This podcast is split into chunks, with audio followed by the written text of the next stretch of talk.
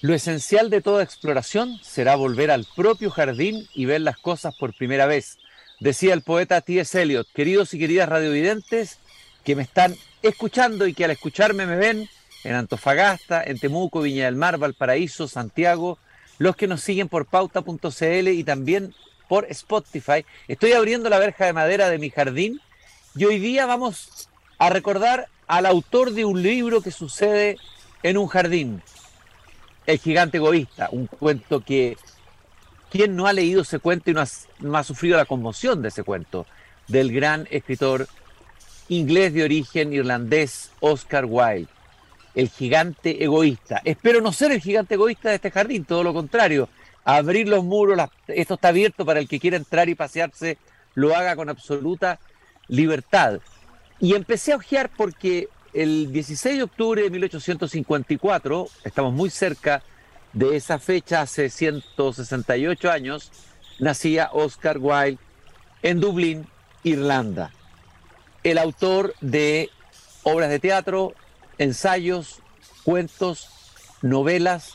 Se conoce a veces un poco más, como siempre suele ocurrir lamentablemente en la literatura, más de su leyenda personal, de su historia biográfica, que de su obra.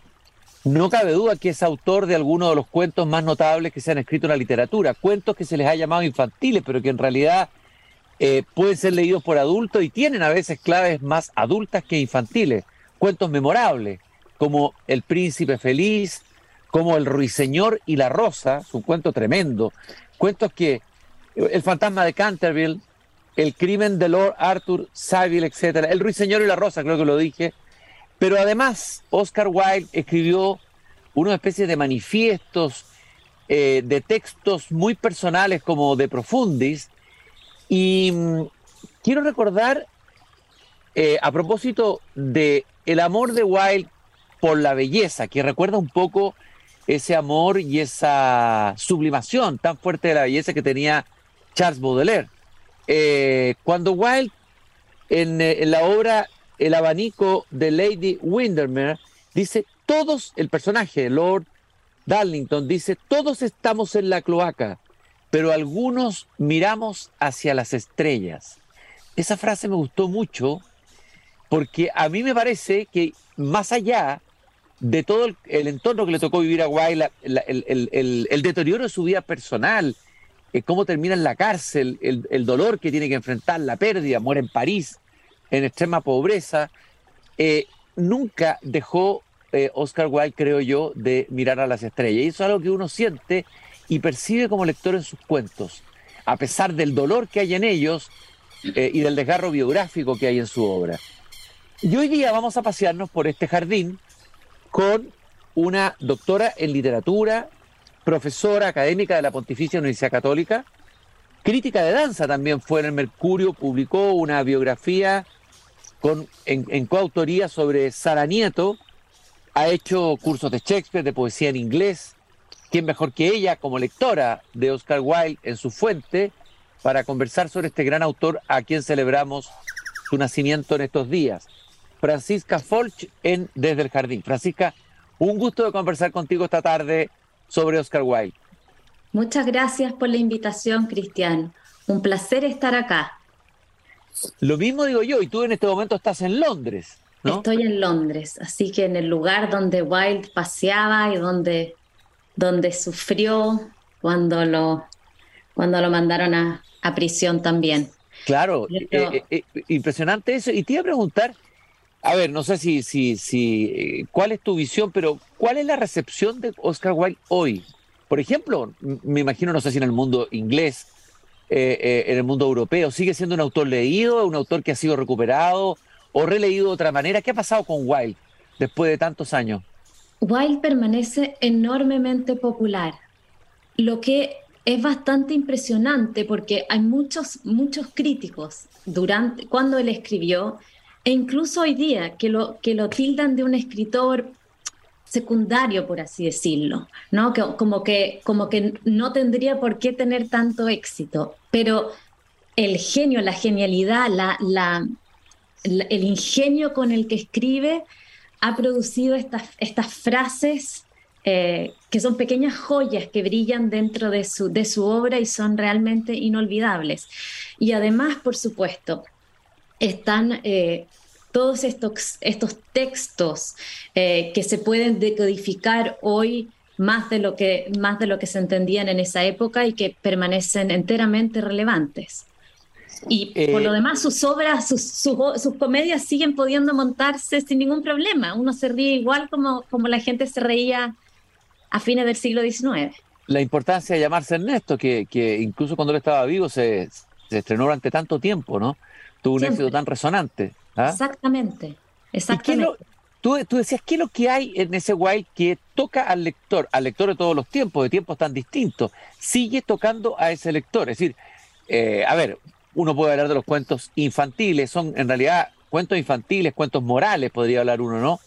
Eh, siguen siguen eh, traspasando códigos, épocas. Eh, ¿Qué es lo que hay ahí en, en, White, crees tú, que, logra esa, esa conexión con el lector? A ver, yo creo que por un lado está el humor y la forma exquisita de su prosa.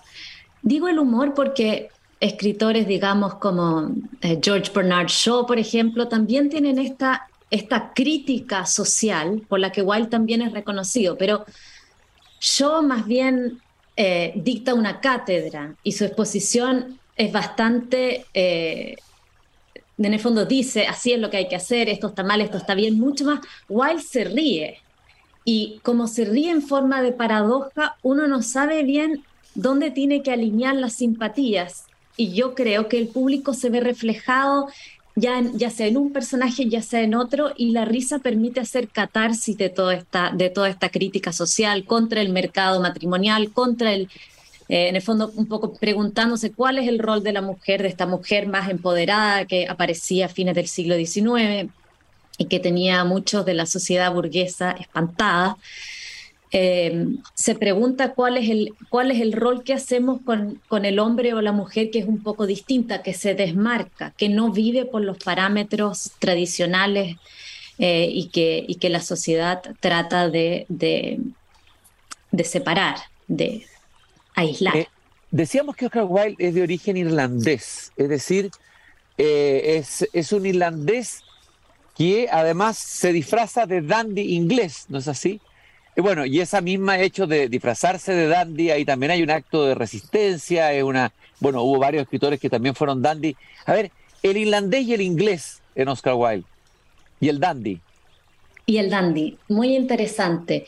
Em, bueno, Wilde, Wilde estaba muy influenciado por su mamá, su mamá se llamaba Lady Esperanza Wilde, y ella era una escritora bastante radical que escribió sobre mitología irlandesa y estaba, eh, estaba a favor de eh, que las mujeres pudieran tener propiedad privada, en esa época eso todavía no existía, entonces él culturalmente, él, era muy irlandés en sus raíces, pero rápidamente se dio cuenta que eh, quería pertenecer a la sociedad londinense elegante y se puso una máscara. Él tiene un ensayo muy famoso que se llama eh, La verdad de las máscaras.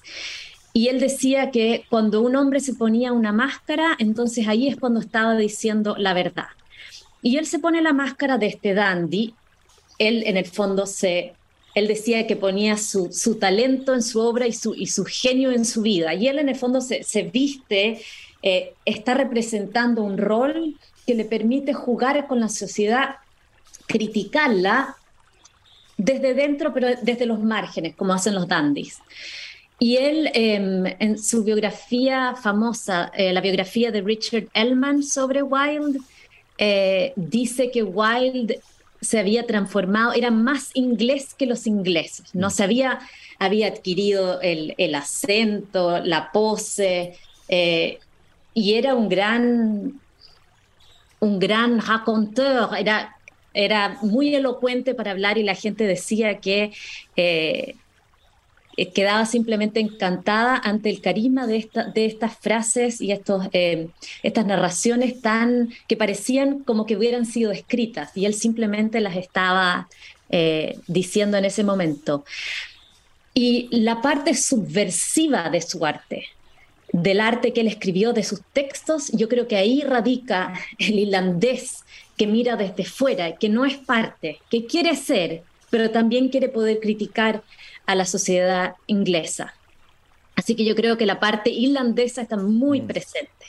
Oye, eh, se ha hablado del esteticismo, el decadentismo, bueno, pasó por el simbolismo, ahí está la obra Salomé, qué sé yo.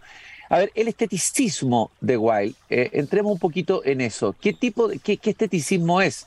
Hay esteticismo y esteticismo. A ver, ¿cómo, cómo, cómo, lo, cómo, lo, ¿cómo lo lees tú el esteticismo de Wilde? Por una parte está la parte más obvia, que es la cómo se vestía y la gente se reía de él, era un, blanco bastante fácil eh, para los, los críticos que, que se reían de, en el fondo de cómo se vestía, de su melena larga. Por otra parte, físicamente, él no era, en una de esas paradojas de la vida, él era grande como un gigante, ¿no? Y su cuerpo no correspondía al ideal del esteta, más refinado, más delgadito. Entonces eh, se reían bastante de él y durante cuando hizo estas conferencias en Estados Unidos está lleno de caricaturas que se, que se ríen de cómo él se vestía y de los símbolos asociados al esteticismo. Su esteticismo viene eh, esencialmente de uno de sus profesores de, Oxford, eh, Walter Pater, que era un famoso esteticista que volvía al, helenismo y que hablaba sobre la importancia de la belleza, pero una belleza como del momento, que fuera fulgurante eh, y que se, veía en, estos, en estas asociaciones, en estas en estos símbolos eh, griegos y clásicos. Y hacia allá fue, fue Wilde. Em, y él expone en uno de sus ensayos una especie de, propone una especie de república de artistas, un poco apelando o, respondiendo a la, a la, república de filósofos de Platón, ¿no? Y él propone una, una, una sociedad en la cual el artista que ve la belleza en las cosas, que es capaz de identificar la belleza en las cosas diarias, eh, tenga el, valor más, más importante. Y en su prosa uno puede ver, esta, si uno lee, por ejemplo, El Príncipe Feliz, hay un, hay, un, hay un argumento, obviamente, pero de repente pareciera que el argumento se detiene para para que se, pueda eh, describir, por ejemplo, cómo se mueven los juncos en el viento. Eh, y es algo que, no sé, me encantaría volver a cuando yo era niña y leí El Príncipe Feliz por primera vez. Si leí una versión completa, ¿cómo, cómo reacciona el niño ante esa detención mm. del argumento? Eh, es una especie como de, de dejarse de tener curiosidad nuevamente por cómo son las cosas, ¿no? Y, pararse y admirarlas. Claro, y, lo que yo estaba pensando es que también este esteticismo, este decadentismo de, de entre comillas, eh, además de bueno, hay, por un lado el guay que tú decías que eh, devela esta sociedad hipócrita, esta sociedad victoriana que le toca vivir extrema, pero también hay una crítica del utilitarismo, eso es lo que uno percibe muy fuerte en el Wild, ¿no? De, un utilitarismo vacío, eh, de un pragmatismo eh, que, no, que, no, les da belleza a la vida, que no le da sentido a la vida, y eso se, bueno, sobre todo en los cuentos me parece que es muy evidente, la, la, rebelión de Wilde contra el utilitarismo, el pragmatismo tan inglés por lo demás, ¿no? Sobre todo para la sociedad victoriana, claro, claro. Que que buscaban utilizar los cuentos de hadas como moralejas para, para mm. explicarle a los niños, para, para formar modelos. Igual se revela contra eso y sus cuentos de hadas muestran esa visión eh, que, no tiene que ver con lo pragmático eh, y que no necesariamente, la moraleja no necesariamente queda tan clara, pongámoslo así. Por ejemplo, en El Príncipe Feliz, vuelvo a esto porque lo encuentro un cuento fascinante, sobre todo porque nosotros en castellano lo hemos recibido bastante distinto de cómo está escrito originalmente, simplemente porque en el inglés Wilde escoge a la golondrina y la marca con un he, es un, un, un, pájaro masculino. Entonces la relación entre el príncipe y el pájaro masculino se transforma en una amistad platónica o romántica, lo cual nosotros no, no percibimos en español. Nosotros siempre hemos tenido la golondrina y el príncipe feliz. Claro, lógico, claro. Entonces, el cuento que, que, lee, que lee este niño ya no tiene que verse a la moraleja. ¿Qué quiere decir?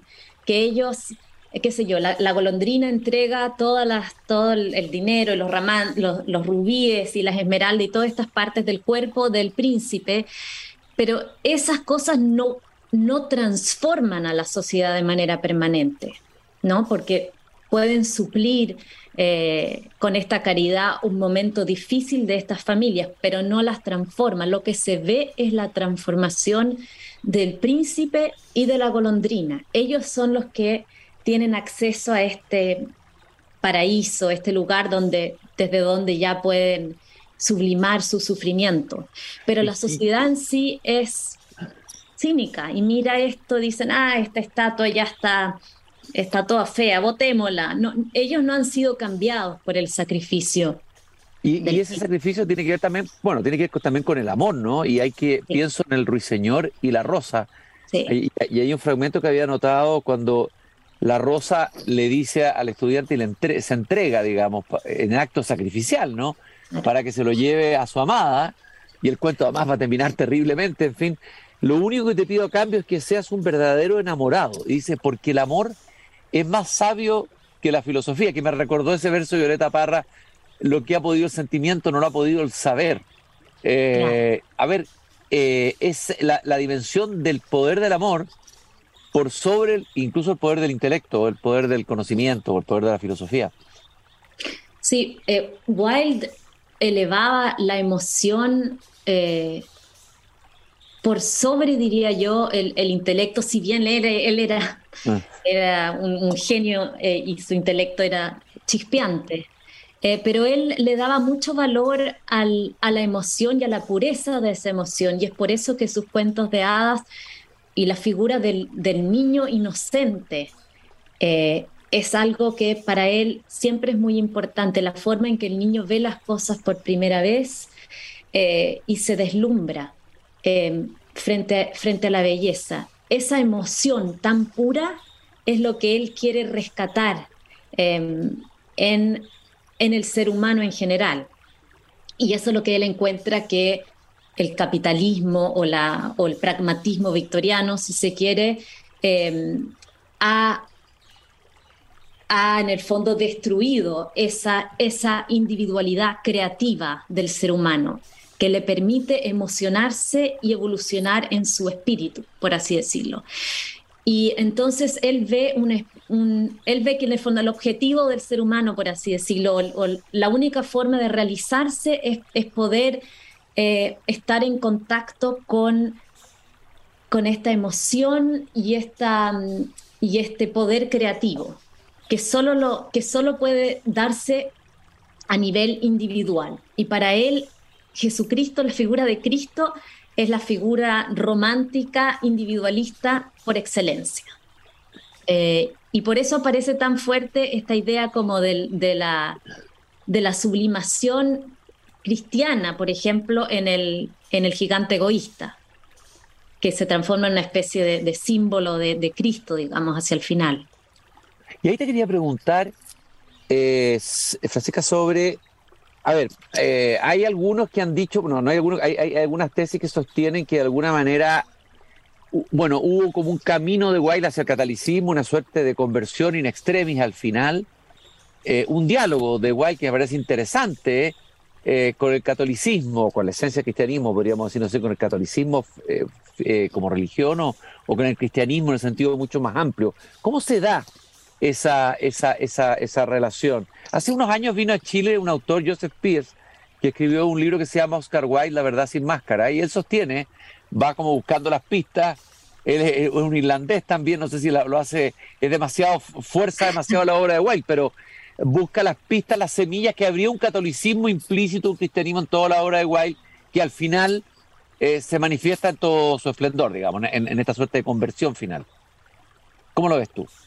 A ver, yo no estoy plenamente convencida de que Wilde haya, se haya convertido, digamos, en el, en el sentido total de la palabra.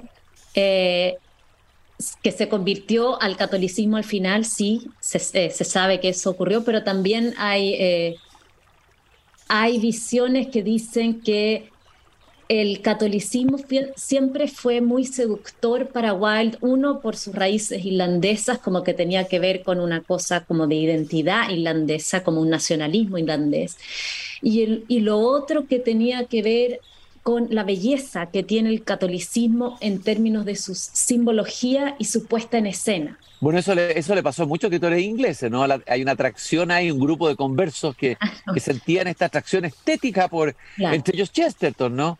Sí. Eh, que decía que había escogido el catolicismo porque era la única religión que se tomaba vino en, el, en la ceremonia, etcétera, ¿no? Claro. Y yo tiendo a pensar que, que, yo creo que hay algo de ahí, esa cosa como ritual eh, es lo que le gusta a Wilde.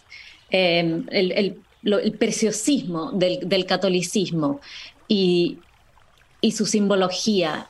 No creo, no creo, porque tenía una visión tan idiosincrática de todo que dudo muchísimo que haya sido una conversión dogmática. Ahora, en el libro de Profundis, él afirma, dice, cito, no sé si la traducción será muy buena, dice, donde hay pesar, hay tierra sagrada debajo, dice White. Incluso dice, cita una cita Dante, que afirmaba que el buen dolor que a Dios volver nos hace, nos hace volver al dolor. Ver el dolor nos hace volver a Dios.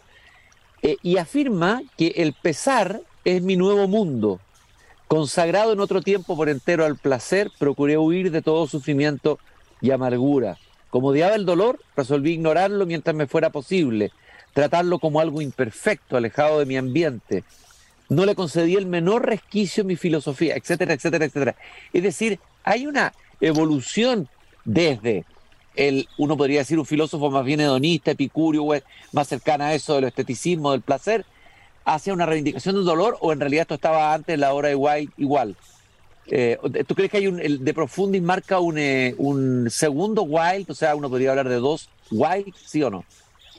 Yo creo que sí. O sea, es un hombre, es un hombre destruido, quebrado el que sale de prisión.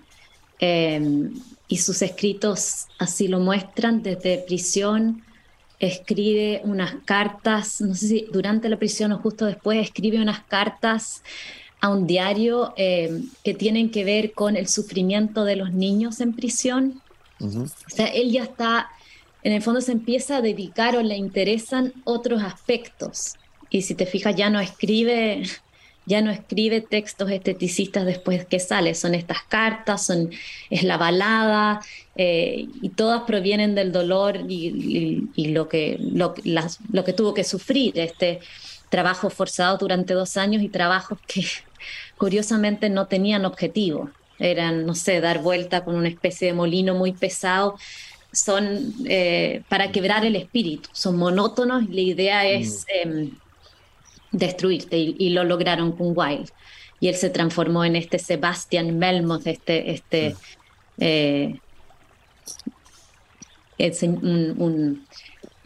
un, errante, un holandés errante. Em,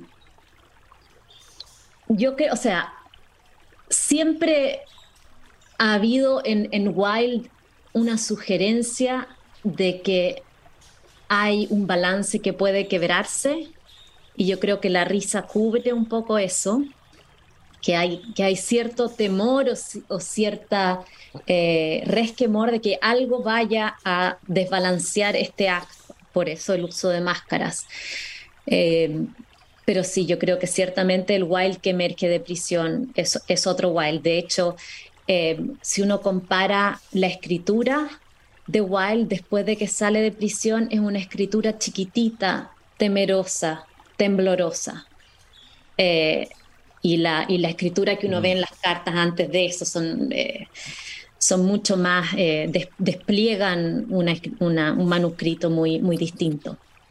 Francisca, en los últimos minutos que nos quedan del programa, tú como además de haber estudiado la obra de Wilde, de enseñar literatura, desde luego, antes que nada eres lectora, eh, y has leído, se ve muy bien a Wilde. ¿Qué, itinerario le recomendarías a alguien que quiere adentrarse en Wild? ¿Por dónde partir? ¿Cómo seguir? ¿O las horas que a ti más te fascinan? ¿Cuál sería el itinerario que tú propondrías para el que nos está escuchando hoy día aquí en el Desde el Jardín? Buena pregunta. Yo diría, eh, se pueden partir por los cuentos de hadas, los clásicos, releerlos, porque seguro que los lectores ya lo, lo tienen en la memoria de cuando eran pequeños, seguramente ya se han aproximado a Wild. Qué bonito releer eso y ver cuál es esa nueva experiencia del, del príncipe feliz, del Ruiseñor y la Rosa, de, esa primera colección de cuentos. Luego, el, Ay, perdón, hay uno, hay uno que no es tan conocido, se llama El Distinguido Cohete, que tiene que ver con el tema del narcisismo, también es interesante. Sí, oye, y hay uno que se llama El Amigo Fiel, que es tremendo. Ah, sí, sí, sí, sí. Uh, ese, me traumatizó cuando era chica todavía. A ver, detente un segundito ahí en ese cuento, porque es muy poco conocido. ¿eh? Es, es terrible porque está el molinero, que es un hombre que abusa, digamos, psicológicamente de su amigo fiel, que es el pequeño Hans, y el pequeño Hans hace todo lo que el molinero quiere, le da las flores, va, hace lo que quiere y finalmente muere. Cae en un hoyo y el molinero dice, ah, qué pena. Termina el cuento. Y es, es el único cuento donde uno no, no sabe bien cuál es, el, cuál es la moraleja, qué se supone que tenemos que entender de eso que la amistad, no, sé, no sé qué decir, evitar las relaciones tóxicas mm, quizás, mm, mm. pero no hay ninguna redención de ninguna especie. Así que... Eh, pues es brutal el final, es brutal para un niño. No, brutal. Brutal y ciertamente no para niños. De ahí que yo digo, partan con los cuentos de hadas. Y luego sigan quizás por el retrato de Dorian Gray, que es un clásico, eh, que tiene estas frases maravillosas. ¿Cómo se lee, cómo se lee hoy día? Yo lo leí hace tantos años, me acuerdo lo he leído y me impactó el libro, es, precioso, pero ¿cómo se relee hoy el retrato de Oranguay? ¿Se sostiene? Eh... Tiene, absolutamente, todo el... Yo creo que uno se va alineando con distintos personajes en la obra dependiendo de la etapa en la que uno está. Oscar Wilde mismo decía cuando analizó su obra después, el retrato dijo, él era como Basil, el pintor, el pintor que está infatuado por, Dorian Gray y que, que, lo admira y qué sé yo, él se sentía como Basil, pero la sociedad creía que él era como Lord Henry, este, este esteticista cínico, aristócrata, que ve todo y supuestamente nada le importa, pero tampoco comete ningún crimen específico. Eh, y a él le hubiera gustado ser como Dorian, como este, este hermoso Adonis.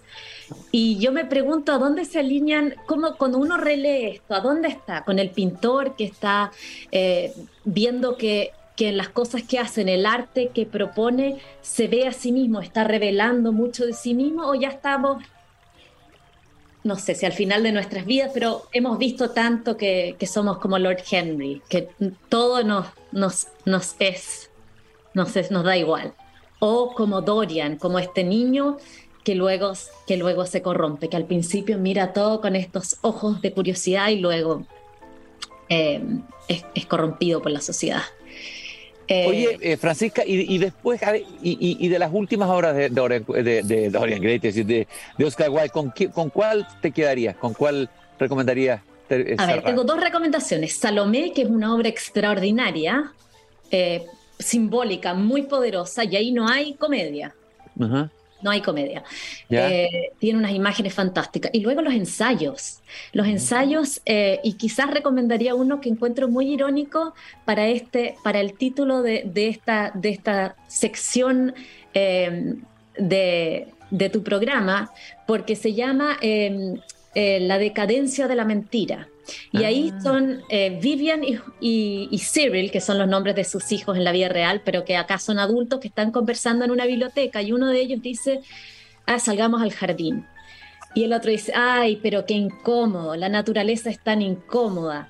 Mantengámonos mejor acá sentados en un sofá cómodo con nuestros libros y qué sé yo, porque ir a la, naturaleza ya está pasada de moda. Y un poco son, son se ve acá eh, se oyen los ecos de Ismo contra Natura y todo eso, ¿no? Del, del ah. valor de lo artificial, de que es tanto mejor la civilización y, lo, y la educación y todo eso, y el artificio, el esteticismo. Y, y, en ese sentido, finalmente, Wild, ¿dónde estaría más cerca del artificio de la naturaleza? Del artificio, ciertamente. Del artificio. La parte buena del artificio. del arte, lógico, de lo estético, ¿no? De lo estético y de cómo el arte ordena a la vida o le da un sentido a la vida, un sentido personal. Bueno, aquí leo de Cyril dice, no, usted, no, esté usted encerrado todo el día en la biblioteca, mi querido Vivian. Hace una tarde encantadora y el aire es tibio. Flota sobre el bosque una bruma rojiza como la flor de los ciruelos. Vayamos a tumbarnos sobre el césped, a fumar cigarrillos y a gozar de la naturaleza. Y Vivian le dice, gozar de la naturaleza. Tengo el gusto de comunicarle que he perdido esa facultad por completo. Dicen las gentes que el arte nos hace amar aún más a la naturaleza, que nos revela sus secretos y que una vez estudiados estos concienzudamente, descubrimos en ella cosas que antes escaparon a nuestra observación. A mi juicio, cuanto más estudiamos el arte, menos nos preocupa la naturaleza. Eh, interesante leerlo hoy día en tiempos de idealización también de la naturaleza, el mundo, el pensamiento más ecologista, esto es como, eh, es un pensamiento como políticamente incorrecto leído hoy, ¿no? Lo de bueno, estamos, estamos los dos rodeados de libros en todo caso y conversando desde, desde nuestra biblioteca. Sí, sí, sí, es cierto. Aunque yo tengo mi jardín aquí al lado, tengo una puertecita y trato de entrar y salir siempre desde el jardín. Francisca, te quiero agradecer esta interesantísima conversación, muy iluminadora de la obra de Wilde, Francisca Folch, doctora en literatura, académica de la Universidad Católica, actualmente reside en Londres. Gracias por habernos acompañado eh, e invitado a entrar en el jardín, en el jardín esteticista de Oscar Wilde. Eso es. Muchas gracias, Cristian. Un gusto. Y nosotros nos encontramos mañana nuevamente aquí cuando vuelva a abrir la verja de madera de mi jardín. Y no se olviden de la frase del final del Cándido de Voltaire, que siempre se las digo al final del programa. Hay que cultivar el propio jardín. Hasta mañana.